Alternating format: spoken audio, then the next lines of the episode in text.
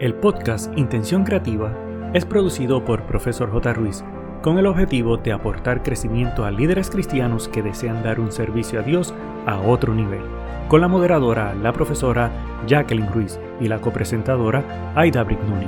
Abre tu mente y permítete crecer. Hola, hola, ¿qué tal mi querido amigo? Hoy hemos llegado a nuestro último episodio de esta temporada.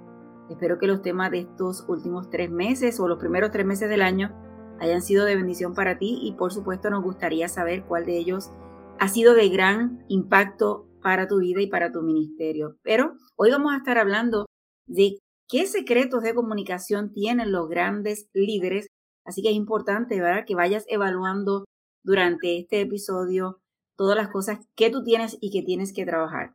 Te menciono que nadie ha llegado a ser un gran líder sin haberse convertido primero en un gran comunicador. Los grandes líderes conectan con la gente de nivel emocional cada vez que hablan y sus palabras inspiran a otros a lograr más de lo que jamás creyeron posible. Hoy vamos a hablar sobre este tema, pero sin antes hay que saludar a mi querida amiga Aidita Brignoni. ¿Cómo estás, Aidita? Un saludo, Jacqueline, y amigo que nos escuchas. Muy atinado este tema, ya que para ser un gran líder definitivamente obligado, tienes que ser un gran comunicador. Y es que los mejores líderes del mundo son todos comunicadores excepcionales. Y si yo me pongo a pensar y repasar y analizo cuáles son los grandes líderes que han existido y que existen hoy día a lo largo de toda la historia hasta el día de hoy, estos abordan un tema para llegar a su audiencia. Y es que pueden hablar directamente sobre sus ideas, pero lo hacen de una forma que también habla de sus emociones, sus aspiraciones y ellos todos se dan cuenta de que si su mensaje no tiene una raíz profunda en el receptor o el que lo está escuchando, probablemente no van a ser ni entendidos ni escuchados. Así que clave es comunicar y conocer tu audiencia para poder llegar a la raíz del corazón de lo que te escucha. Y el pensamiento para hoy dice, para comunicarnos efectivamente, debemos darnos cuenta que todos somos diferentes en la forma en que percibimos el mundo y usar ese conocimiento como guía para comunicarnos con otros. Y esto lo dijo Tony Robbins. Sea cual sea las palabras que usamos, deberían ser utilizadas con cuidado porque la gente la, que las escuche van a ser influenciadas para bien o para mal. Y es que este arte de poder conectar con la persona que escucha, hablarle en su idioma, en su nivel, es un área vital, un tema importantísimo para asegurar que el poder de nuestras palabras puedan ser siempre utilizadas para bien.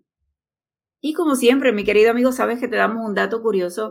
No sé si te has preguntado el por qué hacemos esta sección y realmente es que yo creo que no debemos vivir aislados en lo que conocemos, sino que tenemos que aprender qué celebraciones y qué cosas están surgiendo o ocurriendo alrededor nuestro para que podamos o aprovecharlo para nuestro ministerio o simplemente para tener el conocimiento. Así que hoy vamos a estar hablando sobre la Semana Santa o Semana Mayor, que es una de las celebraciones anuales muy populares en la cultura cristiana, yo creo que alrededor del mundo, donde se conmemora las distintas etapas de la pasión de Cristo o la pasión de Jesucristo, desde su entrada a Jerusalén, su muerte, resurrección, todas las áreas, y la Semana Santa es uno de los momentos anuales de mayor intensidad litúrgica y ritual del cristianismo. En términos religiosos, la Semana Santa representa la última semana del Mesías en la tierra, por eso sus acontecimientos rituales van desde lo triunfal hasta lo trágico y lo glorioso. Suele celebrarse en una fecha variable del año entre marzo y abril, luego del domingo de Ramos, a partir del miércoles de ceniza, los días comienzan a ser días santos y abarca desde el jueves santo hasta el domingo de Pascua o domingo de resurrección. Y este año se celebra desde el domingo 2 de abril al lunes 10 de abril. La Semana Santa coincidía inicialmente con la Pascua judía. Por esta razón los cristianos consideran a Jesús de Nazaret como el Cordero de Pascua cuyo sacrificio permitió la purga de los pecados de la humanidad. Asimismo, los primeros en celebrar la Semana Santa fueron los judíos seguidores de Cristo, es decir, los primeros cristianos, y posteriormente los propios romanos cristianizados, cuyos registros más antiguos al respecto datan del siglo IV. Sin embargo, a medida que el cristianismo se expandió en todas las regiones de Europa, el norte de África, Medio Oriente, los ritos se hibridaron y con muchas tradiciones paganas como la celebración de la primavera. Por esto que la Semana Santa contemporánea se celebra de muchas formas distintas en los distintos territorios cristianos del mundo, echando mano a diferentes maneras de representar y simbolizar el, sufrimiento de Jesucristo durante el Via Crucis, así como la gloria posterior de su resurrección. De los hashtags más utilizados en esta celebración de esta semana lo son hashtag Semana Santa, hashtag Jesús, hashtag Pasión, hashtag Cristo, hashtag Esperanza. Mi querido amigo, sabes que Aidita y yo somos de Puerto Rico y muchas veces vemos la costumbre que desean que llegue esa semana, muchos simplemente para ir a hacer acampar en la playa o irse de playa toda la semana. Sin embargo, es una buena semana, no solamente para que en las iglesias, como de costumbre, hay una programación, pero en lo personal que podamos realmente enfatizar o entrar en el sacrificio que el Mesías hizo por nosotros y cuánto sufrió para que nosotros podamos realmente entender y tal vez asegurarnos que nuestra vida la estemos viviendo correctamente y en honor y agradecimiento a ese sacrificio tan grande que hizo por nosotros. Pero hoy vamos a estar hablando sobre que los líderes de éxito realmente son comunicadores primeramente y definitivamente hay que asegurarnos que nosotros como líderes, si tenemos este concepto de falta o no sabemos o somos tímidos en el aspecto de comunicación, podamos asegurarnos que aprendamos los secretos que vamos a estar hablando hoy para que podamos transmitir este mensaje poderoso a las personas que están a nuestro alrededor, poniendo en práctica los secretos que vamos a estar hablando hoy y que podamos desarrollar la influencia hacia ellos. Y el primero, Aidita lo mencionó hace unos minutos atrás, y es conocer tu audiencia, y yo lo hablo en todo momento, que tenemos que conocer nuestro público objetivo, tenemos que conocer la gente que está a nuestro alrededor y la que queremos impactar. Los grandes comunicadores no se preocupan en parecer importantes, presumir su experiencia o aumentar su propio ego. En lugar de esto, piensan en lo que la gente necesita escuchar y es como pueden transmitir este mensaje para que la gente pueda escucharlo. Esto no significa que los líderes digan a la gente lo que quieren oír, por el contrario, le dicen a la gente lo que es importante que sepan, aunque sean malas noticias y por supuesto asegurándote que estás diciéndolo en la forma correcta para que puedas llegar recordando que para poder llegar el mensaje, el código de salida debe asegurarse que sea el correcto para que la persona pueda recibirlo adecuadamente. El punto número dos es que los comunicadores son expertos en el lenguaje corporal. Y esto es de dos formas. El comunicador sigue constantemente las reacciones de la gente que está él hablándole y ve cómo responden a su mensaje. Son rápidos para captar señales como las expresiones faciales, el lenguaje corporal que tienen estas personas porque saben que es la única respuesta que muchas personas le van a dar. Los grandes comunicadores utilizan esta experiencia para adaptar su mensaje sobre la marcha y ajustar su estilo de comunicación según sea necesario. Por otro lado, también los grandes comunicadores utilizan su propio lenguaje corporal para dar énfasis en su mensaje. No sé si te has dado cuenta, por ejemplo, cuando una persona presidente o dirigente de un programa o de alguna institución importante, tú ves que ellos utilizan las manos de una forma convincente. Cruzan las manos y señalan hacia el frente, tienen el puño cuando hablan de, de fuerza y, y esa forma de lenguaje corporal va a tono a lo que están hablando. Así que para ser un buen comunicador, asegúrate que tú utilices tu propio lenguaje corporal estar erguido, estar en una postura abierta, no con los brazos cruzados de forma que estoy tímido, con los hombros caídos.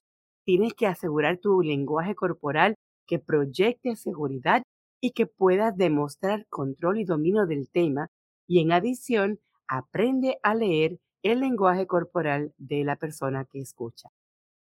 Mi querido amigo, yo sé que si has estado en algún momento dado dirigiendo o en el podio o predicando, vas a haber notado lo que estaba mencionando Adita, el hecho de, ver a las personas o percibir si están medias aburridas o están cansadas. Es importante que trabajes el concepto de asegurarte que puedas aprender a leer estas señales. Si es que tienes que moverte más, si estás predicando, tal vez tienes que salirte detrás del podio, tal vez eh, aprender a utilizar las subidas y las bajadas en el tono. ¿Qué otras cosas puedes añadir a tu presentación para asegurar que el público que estás deseando impactar realmente estén envueltos en el proceso? Si te has fijado que muchos predicadores lo que hacen es que a veces hacen preguntas al público o, le dicen, dile a tu compañero de al lado tal cosa eh, o, o el de al frente. Es cuestión de mantener al público atento y alerta para que lo que deseas compartir le llegue. Así que asegúrate que aprendas sobre este lenguaje corporal para asegurar que cada vez que estás en una clase, en una predicación, no importa. Lo importante es que tengas una audiencia de frente y asegúrate que ese mensaje pueda llegar. Sin embargo, en el punto 3 es bien importante y es que tienes que ser honesto, lo que vayas a hablar sea real. Y los mejores líderes saben que para que esta comunicación sea eficaz, tiene que ser real. No puedes tener a la gente analizando cada palabra para separar los hechos de las mentiras. Cuando los grandes comunicadores no pueden compartir cierta información, lo dicen sin rodeos porque las respuestas improvisadas y las medias verdades generan desconfianza y ansiedad. En los buenos y en los malos tiempos, la honestidad siempre va a generar confianza. El punto cuatro es ser auténtico.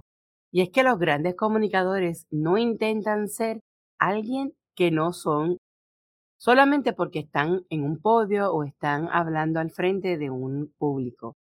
Eh, un ejemplo es Mark Zuckerberg cuando él presentó Facebook a los inversores. Él estaba en sudadera con capucha y con maones o vaqueros.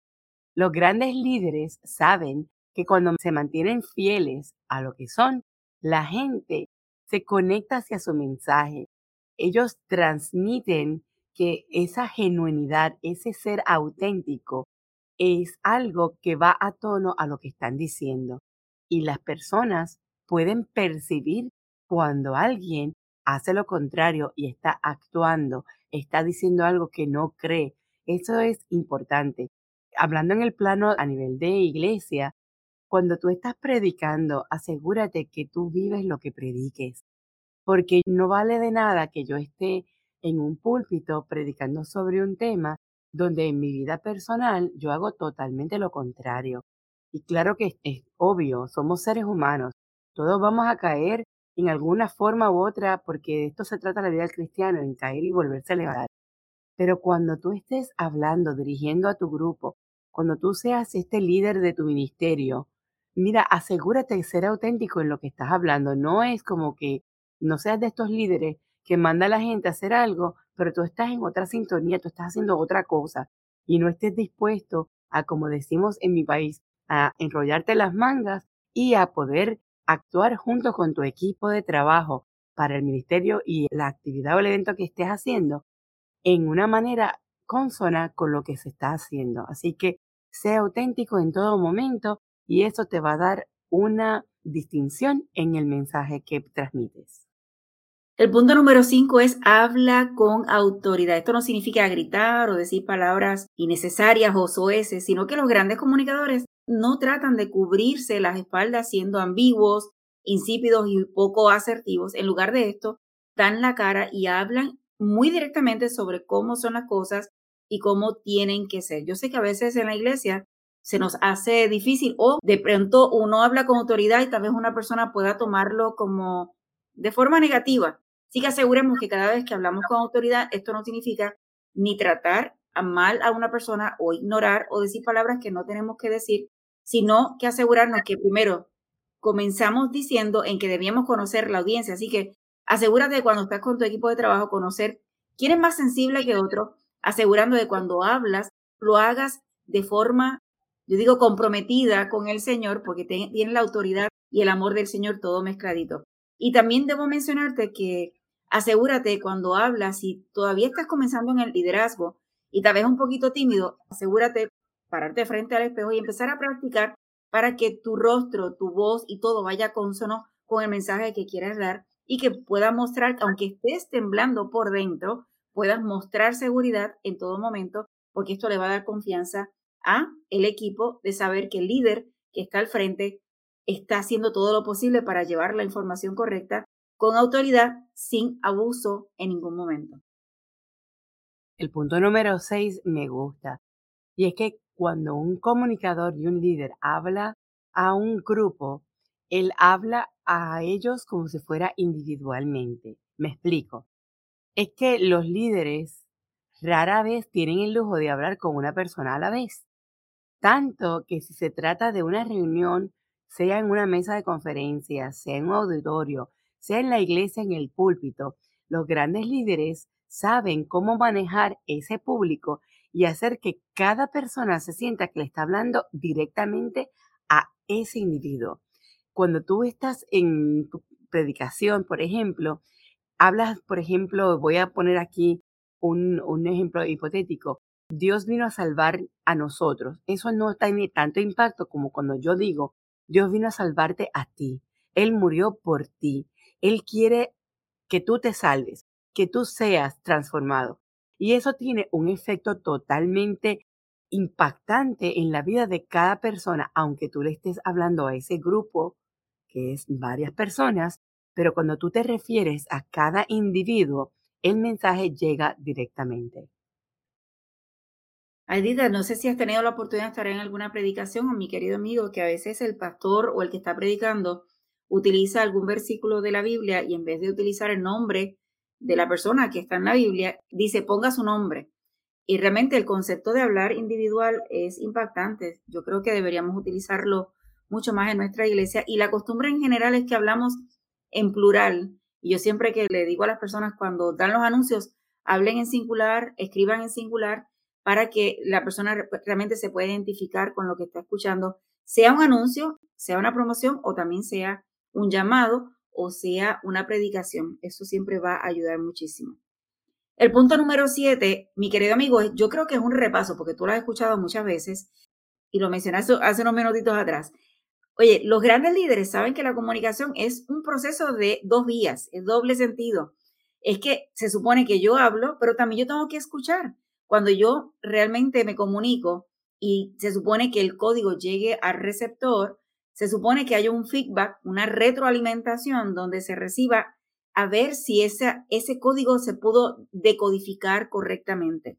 Así que cuando otra persona está hablando, tienes que hacer el mismo proceso de tú ser receptor y asegurarte que escuchas realmente lo que la persona está diciendo, escuchando por entendiendo, para así asegurarte que no cometes el error de simplemente sí escuchar pero no analizar y tú contestar o ya tengas tu libreto para contestar basado en lo que tú quieres decir. Así que en su lugar están escuchando activamente, totalmente centrados en la perspectiva que esta persona está mencionando. Así que asegúrate bajar tal vez la velocidad para que puedas escuchar realmente lo que la persona desea decirte y créeme que cuando aprendemos a escuchar a las personas realmente escuchando eh, real, vamos a tener un mejor futuro en términos del ministerio porque vamos a poder entender cómo las personas reciben las cosas, cómo se sienten y hasta las buenas ideas que nos brindan para seguir adelante en el ministerio.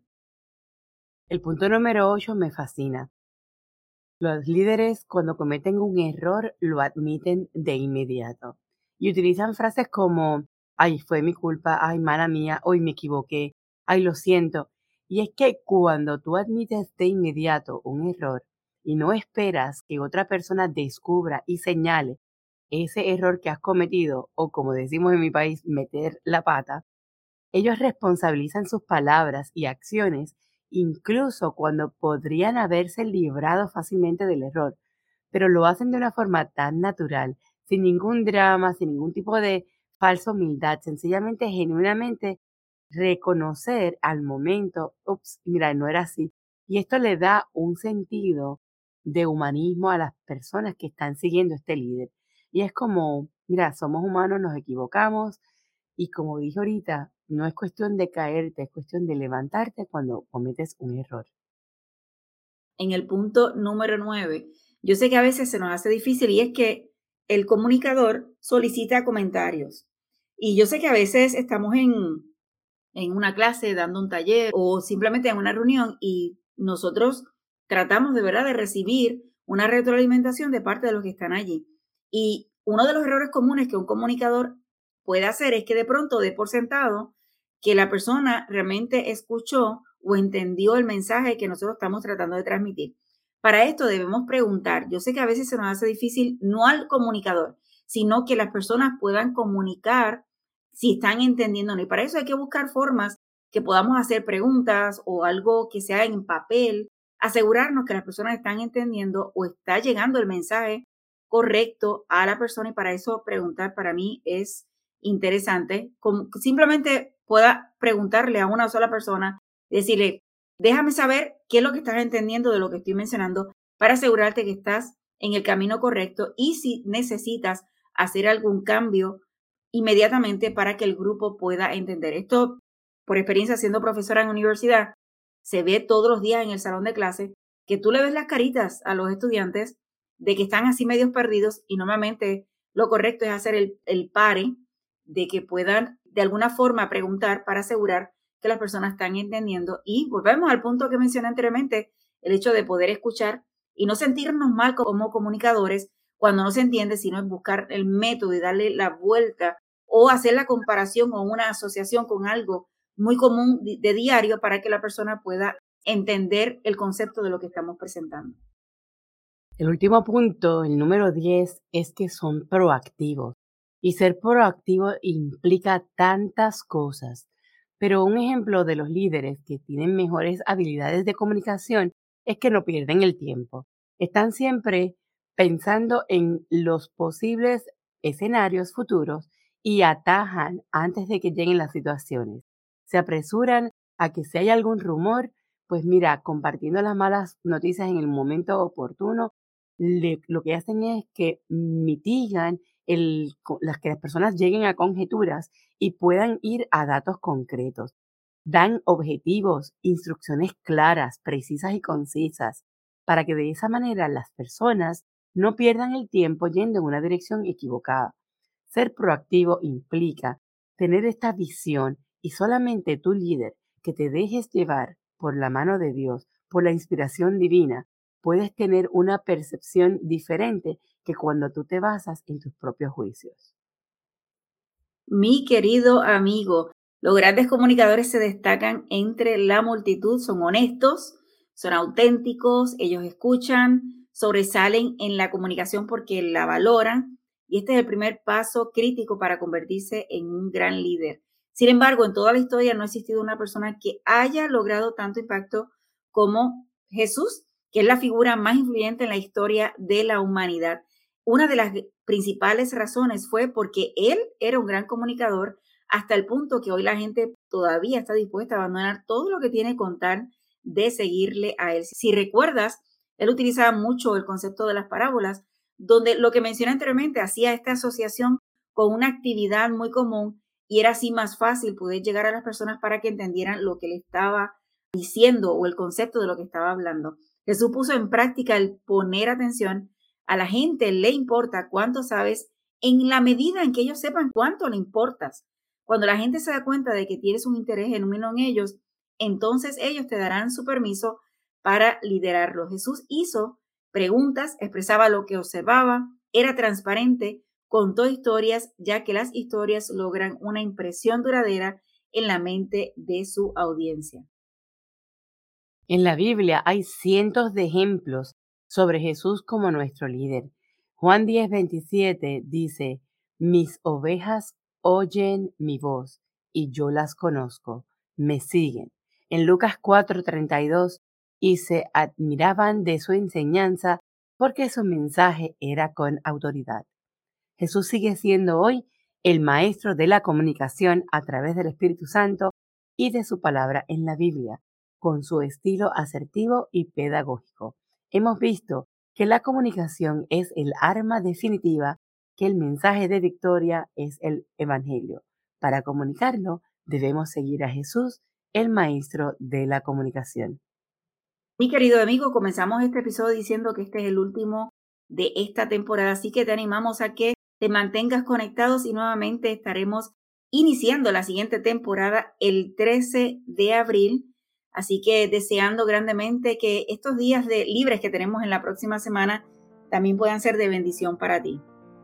Ha sido un gusto de tu servidora Aida Bregnoni y de la profesora Jacqueline Ruiz. El equipo de Profesor J. Ruiz agradece tu conexión y desea infinitas bendiciones para ti y toda tu familia. Importante, no olvides, número 1, hacer tu reseña y realizar la valorización de 5 estrellas. Número 2, activar el botón de suscribirte para que te lleguen las notificaciones. Número 3, hacer una toma de pantalla, compartirlo en tus redes sociales y con otros. Para conocer los servicios o seguir a la profesora Jacqueline Ruiz, escribe en tu navegador o red social arroba profesor J. Ruiz con doble S de sirviendo. Pero sobre todas las cosas, no te limites a nuevas oportunidades de aprendizaje. Recuerda que juntos podemos construir un legado de bendición.